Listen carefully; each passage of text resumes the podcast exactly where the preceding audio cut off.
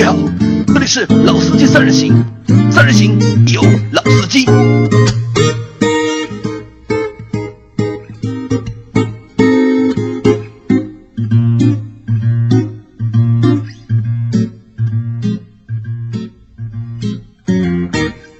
Hello，大家好，欢迎收听《老司机三人行》，我是周老师。大家好，我是杨磊。大家好，我是韩佳。啊，今天我们三个人和大家聊一个最近上市的一款新车。这个新车可以说等了蛮长时间了。嗯对的，说它姗姗来迟，应该也不算过分吧是。广州车展上也只是预售，那，这次终于上市了。对吧？说到这里，大家应该知道了，就是领克领克零一啊零一啊，其实这两天所有的自媒体从其实从上周开始嘛，上周发布的嘛，其实这个车就是所有的自媒体都在说这辆车的现在的一个热点。因为这老周说的就是姗姗来迟，我觉得还是真的有道理啊。就我记得，就是领克是好像领克这个品牌的发布是早于魏的发布时间，对吧？其实我们在上半年的时候，我们就做过一期，就是关于中国自主品牌品牌升级的事情，就是谈到了魏和。领克，啊，甚至在那个时候，我对领克相对来说还比较熟悉，对魏反而不熟悉。在去车展的时候，我还问，我还问我同事，那个长得像林肯一样的那个牌子是哪个牌子，对吧？啊，对，但那现在魏啊已经卖的不错了，啊对吧？上个月的销量我们刚刚做过，V 五和 V 七的话，基本上都已经加在一起一万六千台、一万七千台的水平了，对吧？领克现在来了，啊，我先讲一下领克这个车子呢，它的售价是十五万八千八，一直到二十二万零八百块钱。呃，它的车型分布啊，就是有点拗口，就人家就是比如说我是什么。呃，豪华型啊，什么旗舰型啊，啊运动型啊，它不是的，它这个名字也很有个性。它的乞丐版就是最低配的车子叫纯 Light，十五万八千八。网上一款就叫零一型，就是领克零一嘛，就零一型。这款的话是十六万八千八。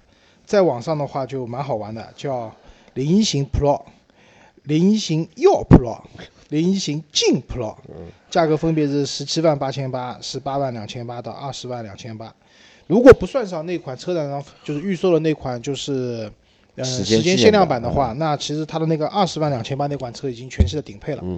再加两万块钱，你可以买一个号称一个月只出两百台的时间限量版，所以这个价格基本上这样的，对吧？就是刚才杨磊也讲了，就是说车展上对吧，可能不太认识，到今年十一月底终于上市了。韩家呢，你对这个车子或者这个品牌有什么印象？呃，我看到这个车，对这个品牌其实有所耳闻啊，就是最近新闻也比较多。然后看到这辆车的实车的呃话，我感觉就是这辆车在外观上看上去还是比较好看的，在设计上还是比较好的。然后它的一些配色啊，包括整个车身线条的一个设计啊，都是比较符合现在的一个比较运动啊，或者是比较年轻时尚的一个感觉啊。啊、我觉得也是的。就这个车啊，如果我们因为我讲现在自主品牌的高端品牌，一个是魏派，对吧？一个是那个领克。如果单从看外观的话，那我个人是把票投给领克的。对的我觉得外观方面确实设计的功底各方面要好一些。啊那可能我觉得因为是什么呢？因为领克的外形的设计啊，看上去更年轻，是的，更有动感。啊而魏派的呢，就是魏魏七啊，就是它的那个就是更可能更霸气一点。但我们目前还属于就是年轻人，对？可能就是会更喜欢就是相对年轻人喜欢的那些动感一点设计，的设计。对吧？啊，对，好。那我们讲到这边，那我们现在聊一下，因为其实这个车我觉得不便宜的，嗯，对吧？就是作为哪怕是作为一个自主的高端品牌，它有很多的一些沃尔沃的元素在里面，但这个价格其实不便宜的。那么不便宜的东西呢，总归有它好的地方的，嗯，啊，我们现在聊聊优点啊、优点啊，优点呢，首先一个我来讲，就这个车子它是一款非常沃尔沃的车子，嗯对我不知道两位是不是同意啊？为什么我这么讲？第一个，从平台上来讲，它用的那个平台，将来应该是沃尔沃新的那个 x C 四四零会是同平台生产的，嗯对吧？这个那因为平台它决定了这个车的一个造车的血统嘛，嗯，那我觉得从血统上来讲，这个车啊是很沃尔沃的。然后现在领克这个车是它配的是 2.0T 的那款发动机啊，是沃尔沃，其实就是沃尔沃的那个 T 4的，T4 就是 2.0T 的低功率的版本。嗯，然后呢，还有一个就是我们如果坐到领克里面去啊，就你会发现啊，就整个一个中控台，如果你不看车标的话，就是台沃尔沃。对对吧？非常简单化的设计，一个大屏，对吧？然后包括排档杆的样式，基本上是这个样子的。那那我个人觉得啊，这算是个优点吧，因为至少让别人觉得，那如果我是汽车厂商或者说汽车的销售的话，有客户来看车的话，那客户可能会觉得这个车比较贵啊，或者怎么样啊，对，而且对这个品牌可能也不太熟悉的情况下，那我会跟他讲啊，其实这个车你可以想象成就是一个国产的沃尔沃，血统好，对吧？对啊，那其实老周前面说到就是沃尔沃，那其实这辆车我觉得无非就是一个就是贴了一个领克标的一个沃尔沃叉 C 四零，叉 C 四零，对吧？其实就是你要说就好的话，其实如果我们单从就是技术或者是从目前的一些配置来看，这个车就是的确是比较好。就是怎么说呢？就我觉得可能会优于就是同级别的那些就是竞品车辆的一些配置，那这个是优于的。但价格就就像老周说的，价格偏贵。但这个价格为什么我们会觉得这个价格偏贵啊？其实还是和品牌有关，因为毕竟这是一个就是新的品牌，虽然说它是和沃尔沃的 x C 四零是同平台，但毕竟它还不是沃尔沃。嗯那我我我举个不恰当的例子啊，我们都说 iPhone Ten 对吧？嗯。那卖八千多块，卖的也很不错，对吧？就打个比方讲，如果富士康说我做了一个和它一模一样的手机，但贴的是我富士康的牌，卖八千多块，我相信是没人要的。啊，对的，那个品牌溢价还是在那里。那虽然可能用的也是 iOS 系统，对吧？用的也是一样的芯片，其实就是个 logo 不一样。啊，对，就包括我们讲的，就是领克零一，其实它里面前段时间自媒体很多媒体在宣传了它的一些什么 ACC 的自动跟随啊，包括那个紧急的那个自动刹车啊，这些东西可以都看作是一直讲打安全牌的沃尔沃的一个拿手好戏，对，对吧？那但是就像刚才杨磊讲的，就换了一个标的话，可能啊这也是个问题，但我觉得这是算是个优点的。好，那我问大家一个问题啊，就是你们觉得领克这个品牌到底算是一个什么品牌？算是一个自主品牌，还是算一个合资品牌？我觉得应该算一个合资品牌。你觉得算一个我算一个合资品牌？品牌老周呢？我觉得是以就是国内的汽车厂商主导的一个加入了合资背景的一个自主品牌。这 就是国资，就是自主的，就是比例占比稍微就是多高一点，因为这是他也明确讲了，沃尔沃占了百分之三十的股份嘛。对。那这个因为是资本层面运作，我们也不太懂。就是因为按理说吉利把沃尔沃已经买了，对吧？吉沃尔沃都是吉利的，吉利弄了个牌子出来，沃尔沃反而再去跟他合资，但我们不不是很明白这个东西。但是至少是可以正面去讲了，因为以前吉利的车子用了很多沃尔沃的技术，它不能讲，好像可能是当时说过说有些条款或者怎么样，不能说，不能明讲说这个是来自沃尔沃的技术。但是在领克身上，这个放开了。就是那些技术就告诉你，我就是沃尔沃来的，甚至我比沃尔沃做得更好，是这么个概念。啊，那还好任成不在，对吧？如果 任成在的话，我估计任成要把这个品牌定义为一个就是假洋鬼子假洋鬼子的品牌了。啊，好吧，我们继续往下。那另外一个我注意到就是，嗯、这次发布的车型啊，它是讲了它有一个终身免费的车辆质保，嗯，终身免费的道路救援，还有一个终身免费的 WiFi 的数据流量，啊，那我个人觉得这也算是个优点吧。为什么要讲？因为我们知道，就是说你去买个豪华品牌，打个比方，你买丰田和买雷克萨斯，你到了 4S 店里面，你所享受到的服务肯定是不一样的，嗯，对吧？丰田的车子是没有那个什么三年或者四年的这样的一个免费质保的，雷克萨斯就有，嗯，对吧？包括之前，呃，我跟杨磊去那个我们去那个试驾那个大通 T 九零的时候，他们也讲，就是说如果在今年年底前购车的话，这个车是。就是一些三大件嘛，可能是送你一个终身的质保的，但是到明年买就没有了。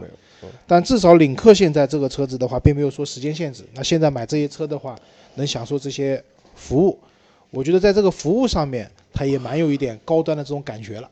因为怎么说呢？其实呃，你们是觉得就是给你三大件的终身质保好，还是给你一个三年半的就是免费保养好？因为像雷克萨斯对吧，英菲尼迪，还有还别的我不知道，就是雷克萨斯和英菲尼迪，好像好像现在那个凯迪拉克好像也有，就是三年半的，就是那个免费的，就是保养。你们是想要三年的免费保养，还是想要终身的，就是三大件的一个终身的质保？呃，我说说个人观点哈，个人观点，我觉得对于这样一个新品牌，我觉得就是说的第一辆车，我觉得还是终身质保，终身质保比较好啊比较好一点。因为嗯质量到底怎么样不好我们就说，不知道对吧？啊，那我个人觉得我也要质保。我你也要为什么呢？就是因为其实你知道，像那个雷克萨斯也好，英菲尼迪也好，他们送你的那个保养啊，用的机油其实是蛮差的，啊对对吧？用的可能是矿物机油或者半合成的机油，但是对于这些车来讲，你去保养的时候，他们一定会跟你讲啊，你这个车那么好，你是不是加点钱换个全合成的机油？那这种感觉其实很差的。当然，有些品牌可能送给你的油就是好的，嗯，对吧？那我觉得这是一方面。另外一方面，我也同意韩韩要讲的，就第一品牌下的第一辆车嘛，嗯那可能因为车上有很多部件啊，你可能三个月、一年、两年你不不感觉，啊，对，它会但是当你用到三年以后就出保了以后，一些配件的老化度啊，各方面可能是不太理想的。在这种情况下，质保还是有用的。另外一个，我不知道，就这辆车如果过户以后，它的质保是不是还能享受？我觉得这个我觉得应该是应该如果能享受的话，那无一无形中，当你我这辆车将来我要如果卖掉的话，对它一个二手车的一个残值率，对也是有帮助的。嗯对对对，还有一点，我为什么这么说，是因为这辆车，我觉得这样一个品牌，它在后续的一个保养维护的方面的价格应该不是很高，所以说我觉得还是终身质保是对于这个还是这个这个品牌这辆车还是好的。啊，对，因为现在各大厂商，包括 BBA，都会推出自己的一些保养套餐，嗯就是跟以前动辄就是几千大几千块的一个保养费用来比的话，现在这种保养费用普遍是下降的。那我相信领克在这方面应该也不会太贵，嗯，好吧？啊，再想讲个优点啊，就是因为它定位于自主的高端品牌嘛，那它这点和那个魏也蛮像的，就是它从起始版的车型，哪怕你买十五万八千八的车型的话，它给你的一个基础的配置还是蛮高的。相对来说比较高。哎，对，相对来说比较高的。打个比方讲，现在的领克零一全系标配的是刚才我们提到的 2.0T 的那款发动机，对吧？然后在安全配置方面的话，车身稳定啊，包括侧气囊，还有那个就是一键呼救的那个服务，就是我们讲的那种车联网的这种系统，它都是有的。然后液晶仪表盘，对吧？魏也是标配的液晶仪表盘，大屏，大屏，对吧？刚刚讲的自动空调啊，包括智能钥匙，应该就无钥匙进入啊，这些功能啊都比较实用的，都是有的。然后，如果你加一万块钱买到我们刚才讲的就是零一型，就是十六万八千八的话，它就有 ACC 自适应巡航了。但是这个这个 ACC 自适应巡航是不带自动跟随功能。如果你要买自动跟随功能的 ACC，也就是我们看到了媒体刷屏的那些高级功能的话，那还得在网上加个一万块钱。嗯其实到那个我们讲的那个 Pro 的版本对那个版本，对，其实我觉得这个入门级已经有这些配置的话，其实这辆车的配置其实已经算同级别里面算同级别多的啊算高，就是在自主品牌里面同级别嗯。属于高的，就是合资品牌的话，就是同价位级别的话，那也属于高的。嗯。啊，对的，呃，但但是呢，这里我把它列为优点啊，但是我从心里面来讲，其实我觉得评判一辆车的好坏，配置只是 怎么讲，它的占比不是很高的，这这是我心里话。为什么？我我记得以前我服务某个客户的时候，有一次被客户骂，他说我的车又不是奇瑞了，对吧？我配置是没它多呀，但我的品牌，我的什么，对吧？我的车的整体怎么样怎么样，对吧？叭叭叭叭讲了好多，对吧？我被骂了也没脾气了，对吧。但是这个话想想也是有道理的。如果只是说配置高的话就能卖一台车的话，那我觉得台湾人就很厉害了。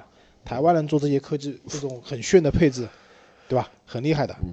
啊，当然了，从这个起售价格和同级别的车型去比，那这些，因为我刚才讲的一些都是一些相对来说比较实用的配置，它都有了，那肯定也是件好事情，我觉得。对好吧，还有优点吧？嗯，周老师能想到的优点基本上就这些了。啊，好，那我们来谈谈缺点。缺点好吧，啊其实还有一个优点，就还有还有一个什么优点呢？就是其实领克这样的一个就是商业模式，或者是这样的一个就是做产品的一个方式，嗯。我觉得对于一个自主品牌来说是一个开创，也是一个就是创举吧。我觉得也是做的比较漂亮的一件事情，嗯因为我们很难想象，就是一个自主品牌能够在很短的时间内，因为其实从这个品牌应该是去年公布的吧，应该是就半年多今，年还是今年，反正一年不到的时间，从这个品牌的发布到产品的上线，然后让所有的用户对这个品牌有所期待。嗯，其实我们其实说实话，这个车和我们没有什么太大关系，但是我们心里面还是蛮期待这个产品和这个品牌的。我相信很多的用户也好，其他的自媒体也好，也是有同样的心态，对吧？如果你说。如果是宝马或者奔驰要做一件这个事情，我觉得很 OK 很正常。但是一个自主品牌又是极力去做这样的一个事情，然后又得到了这样的一个效果，那我觉得这个是比较大的一个成功，或者是这套营销模式、这套就商业模式，我觉得是 OK 的，是成功的。现在只能说一个成功的开始，对啊，对啊？未来怎么样，现在不好说。因为刚才杨磊讲到，他们这个能在短时间里面这个品牌发布，大家期待，对吧？我觉得这里面原因，一个是它的背后有两家成熟的主机厂，有个倍沃尔沃数的，加吉利，而且吉利这两年卖得很好，嗯它有足够的钱去进行我刚才这个讲的第二个方面，对吧？嗯，市场推广，对吧？那么多的老师帮他去刷屏，这是要花钱的，好吧？那那我们接下来就是？嗯、我觉得也不能算是缺点吧，我只是说，当我去研究、仔细分析这辆车的时候，我会看到一些问题。那这些问题可能会对它未来继续成功下去会有一些阻碍。就打个比方讲，我们会发现领克这辆车的车身长度四米五出头一点点，对这个这个尺寸其实刚刚能够挤进紧凑型紧凑型 SUV SUV 的级别，对吧？其实还应该算是一个就是小型的 SUV。对的，呃，没有，可以算是紧凑型了，因为我们现在看到，比如说我们讲的途观，对吧？我们讲的 CRV，这些车子的车身长度都在四米五左，四米五出头一点点。就我觉得四米五是一个分水岭，你过了四米五，我们认为你就是一个紧凑型的 SUV 了。如果不到的话，那可能就是一个小型的 SUV，对吧？但是我们会发现有个点是，领克的轴距比较长。对，轴距长，它超过两米七了。嗯，这在其他的几个品牌的，就是我们刚刚提到的车型上，他们轴距都没它长。有优势啊。呃，那我觉得这个轴距长呢，我觉得可能是对它车的一个内部的乘坐空间会有帮助。对。但是轴距长了以后，因为你的轴轴往后移了以后，你的乘坐空间大了，但是这辆车的后备箱，会变小。因为我觉得你买辆 SUV 肯定要出去玩，对吧？肯定要带上家人啊，因为周老师是最 care 就是这个后后备箱大大小的一个啊，对的，我对后备箱这个大小有执念的。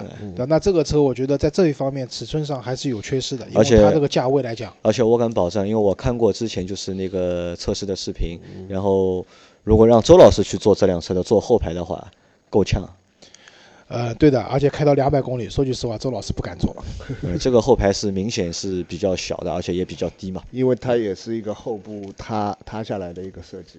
对，所以说这个其实我觉得算一个就是劣势啊，就是它的就是从它产品大小设这个上面设计，就是一下子把自己这个定位啊 降低了。就是品牌蛮高的，但是产品的这个大小尺寸，把这个产品的级别就是定的稍微稍微，我觉得有点低。就我们可以看一下它的同级的一个对手，就是威威七魏派的威威七，威威对吧七的车身长度是四千七百四十九毫米，就明显要要比它它长了长了二十厘二十厘米吧，两百毫米啊，对吧？对那我觉得，因为不管怎么样，我们中国人买车啊，还是以大为美对，以大为主啊。啊，对的。所以你车身上比较小的话，尤其当这两辆车接下来如果有媒体做对比，把它们停在一起的时候，你会发现这方面领克是蛮吃亏的，我觉得。对的，因为我们看就是其实领克的配置和威威七的配置其实是差不多的，差不多就是可能领克因为是它的车再新一点，它多一些就是高科技的配置，比如说它现在有一个无线充电的，啊因为现在这个等会儿讲，这个啊等会儿讲，好这个等会儿讲对吧？这个是优点也是缺点也。是优点也是缺点。好，我们继续往下吧，好吧？因为杨磊讲到无线充电了，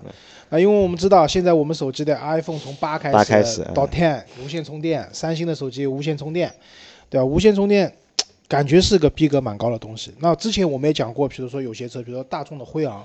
是提供那个无线充电的这个版的，你手机放在车上的时候就可以充电了电。这个是我觉得是一个既是高逼格，同时也是真的蛮实用的一个配置。的，但对不起，你要买领克零一想要这个配置的话，低配和次低配是没有的，要到十七万八千八八才有，对吧？对吧？然后刚才我们讲到了，就是之前媒体讲了很多那个带自动跟随功能的，嗯就是宣称这个功能比沃尔沃的车子都做得好，这个配置也要到十七万八千八的车型才有，对吧？那我觉得，如果说我去买这个车，我能接受它的品牌，那我肯定是看中了它的产品特性，对吧？那产品特性的话，这些点的话，在我看来，如果我要去买这辆车的话，那我可能要从十七万八千八起步的车型去考虑了。开始选，嗯，对，为什么？就是十五万八千八，刚才我们也讲到了，它的配置是很丰富的，但是有一点我觉得有问题的，织物座椅。啊，呃，织物座椅我不能说它不高级或者说低档，不是的，但是实际使用的过程中，你会发现织物桌椅的后期的清理工作，嗯，真的很难。这种灰尘啊，你不小心什么喝可乐啊，吃麦当劳的金拱门啊，对不起，是金拱门的那个番茄酱啊，粘上去以后，真的好难弄掉，嗯对的。哪怕就是我现在的车子其实也不是真皮的，它是那个仿皮的，但是皮的质感各方面都不错，它也便于清理。那我个人或者说，我觉得大部分消费者更接受用皮的这样座椅。对，尤其是在国内市在，低配车型上是用织物座椅，我觉得这个可能会阻碍很多人，对吧？再加上我刚才讲的一些逼格很高的、很好的配置，其实是要你要花更多钱去买的。然后还有就是讲讲到这里的话，就是如果说你想买时间限量版的话，它的价格贵两万，那其实那个车子和它的二十二二十万出头那个二十万两千八的车子，其实配置什么一模一样的，就是一个专属的颜色不一样，嗯然后有个限量版的标志。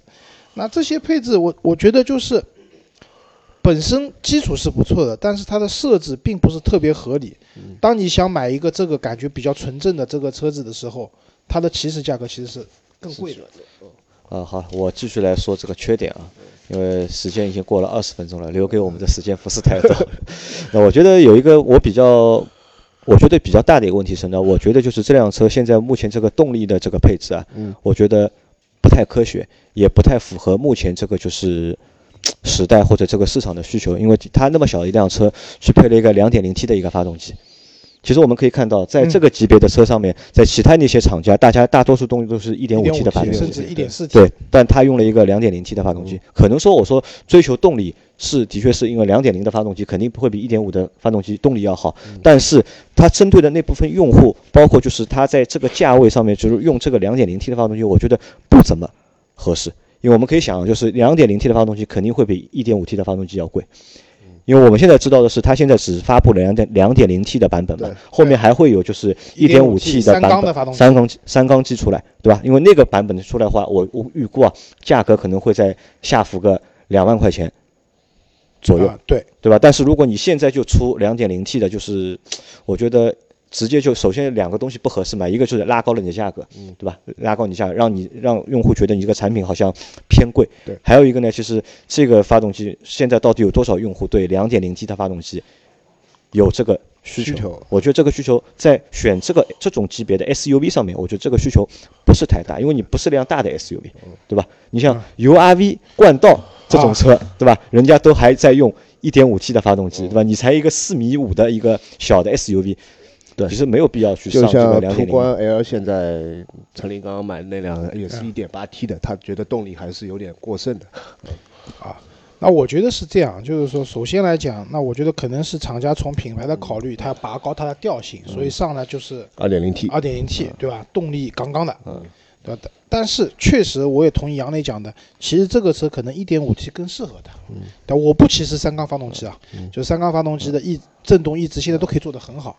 那这样的话，这辆车的价格会下来，但是如果它一发布这个车，对吧？十二万起，那就又打破了它这个高端的这个调性了。